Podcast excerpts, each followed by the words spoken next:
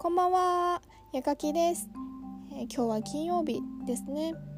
うん、まあ明日からまた土日ときま週末が来ますが、えー、ちょっと私はゆっくりあまり予定を立てずに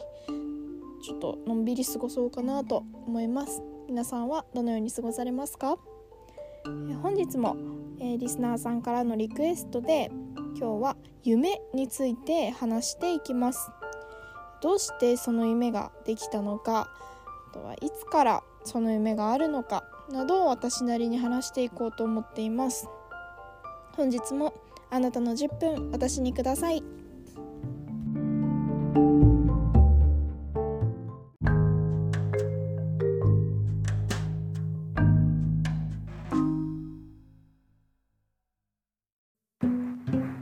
それではまず私の夢についてちょっと軽く話そうかなと思っているんですけどまあそうですね。私はできた夢はあるジャンルある業界で自分のお店を作りたいっていうのが夢です。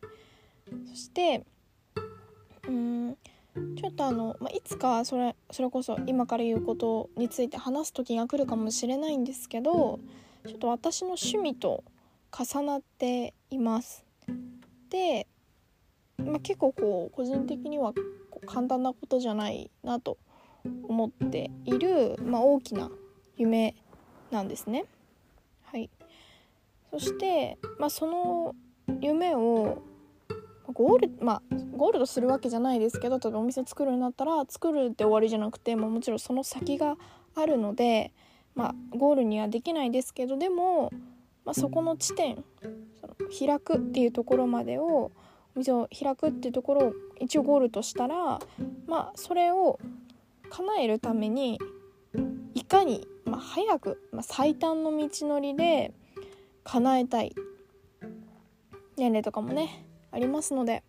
叶えたいと思った時に、まあ、その、まあ、作りたいお店、まあ、それに関わる職に就くしかないなと思いました。そしてうんなんかやっぱり年功序列とかだとそういった難しいところがあるかなと思ったので実力主義な会社がいいとその夢からちょっと逆算していった感じです。で夢は呆然と呆然としてて大学2年生の時にできたんですけどそうですねそれこそ就活始まる時だったりとかいろいろ考え始めた時にあのこういう風に逆算を始めたっていう感じです。うん、で今はもうあの他にも趣味っていうか、まあ、好きなことってあるんですけどでももうその夢を叶えるためということであのその業界に絞って今は就職活動をしています。はい、じゃあここでなんでその夢ができたかっていうことをちょっとお話ししようかなと思っているんですけど、まあ、まず私は憧れの人がいます。てかなんなら芸能人です。で、まあ、その人は、まあ、趣味の延長線上であるそのまことを仕事にしてるんですよちょっとこう分かりやすい説明で言うとすっごいお洋服が好きな人がデザイナーとしての仕事職を手に入れる、まあ、みたいなそんな感じです。好きを仕事にしてる人なんですよ。そのまあ誰かを喜ばせるためっていうのに趣味っていう形だけじゃなくて反映させて自分が働きかけてでこうまた新たな幸せを作る。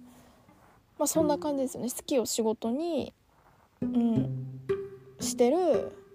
方がいるいらっしゃるんですね。で、まあ、その人その方がもともと好きだったっていうのももちろんあるんですけどうーん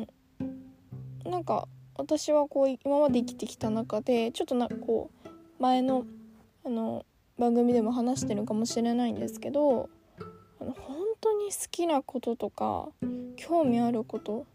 全然できるんですよ。でも本当にちょっと我慢してやらなきゃいけないことだから勉強とか苦手であの本当にこう自分が好奇心をこう煽られるようなこととかはすごい好きだったんです。でそれって今もずっとなんですけどその憧れの人のまあ自ら動く姿を見てあもう私もやっぱこう今までの人生上っていうのもありますけど好きを仕事にしようと。それこそ大学2年生の時に思いました、うん、ちょっとまあ決断みたいな感じですよね。はい。あとはそのまあ私がやりたい業界でこうアルバイトしていたっていうのもあります。ちょっとこうイメージしやすい環境にはしていました。好きを仕事にした時の辛いって思っちゃう。逆にこうギャップだったりとか。なんかそういうのももう当時こう味わっていたのでその業界で。なのでこうより、うん、ちょっとこう強く決断したのが大学2年生の時ですね。うん。さまあそうです。本当にダメなんですよね。好きなことしか私本当にできなくて。うん、でも逆にそのちょっと最後になるんですけど就職活動をそのしていく上でいろいろもちろん面接官の人とかに聞かれるんですけどで私もこう自分で考えて振り返ってみた時にやっぱりアルバイトをしてた頃と正社員で働くって絶対的に違うじゃないですか。任せれまあ、会社が違うのであれですけど任される仕事だったりとかうん責任感でアルバイトの私が見ててもその、まあ、店長だったりとかサブの人でまあ明らかに違ういますよねやってる仕事内容って。なのでなんかそのギャップって絶対的にあると思うんですけどまあその夢が叶わないとか意外と思ってた以上にうまくいかないっていうことが本当にあると覚悟していて、まあ、それがこう本当に顕著に現れた時のリスクですよね。リスクってまあ、うん、顕著に現れた時に自分がどうなるかっていうのとかまで結構こう考えてはいます。本当に好きだからやるっていうんだけじゃ挫折した時に絶対辛いっていうか逃げると思うんですよ。なのであのリスクですね、まあ、ちょっとこう考えてはいますなんかやっぱり絶対そこってあの犠牲になる瞬間ってあると思うんですよ好きを仕事にするからこその我慢しなきゃいけないこととかやり通さなきゃいけないこととかか実際社会人になったことないのでこう想像はこうやっぱりできないんですけど、うん、でもしんどくなる日っていうかまあ時期って絶対に来ると思っているので。なんかこうそれこそ今のステイホームの、まあ、期間中に、まあ、ちょっとそういうことについては考えたりはしてます。それこそ、まあ、本読んでちょっと影響を受けたりとか、うん、いろんな企業とかを調べてあこうだなとかあと自分の思ってることについて再確認したりだとかなんかそういう動きはしてますね。なんかそのリスクがすごい辛いと思うんですけどリスクがあるので、うん、うまくいかない時、まあ、んまそのネガティブに考えててもあれですけどね、うん、ただなんかそれでも結局夢を叶えたい。それでも我が道を進みたいっていうのが優先順位的に私はこう上がるので好きを仕事にする。じゃなきゃ絶対私続かないので絶対辛いんですよ。自分の自分の人生で自分のやりたいようにやるのが結局自分のためになるのにやらなかったらって思うのであの好きを仕事にするっていう覚悟と決意、まあ、それとちょっとこう違う視点で考えたリスクっていうのはあの一応考えてはいますね。うん、せっかくね生きられるんですからねちょっと楽しく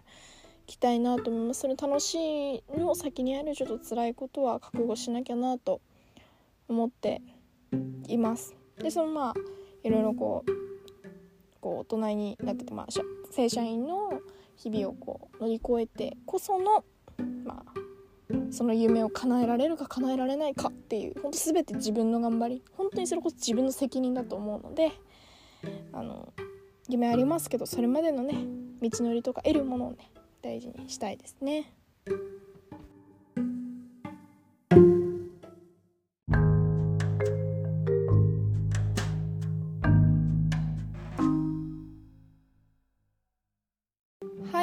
ここまで夢をベースにしてちょっと道のりだったりとか、まあ、考えていることについてもね話してきました、まあ、結論私は好きを仕事にという感じですね、まあ、夢も本当にそれと直結しています。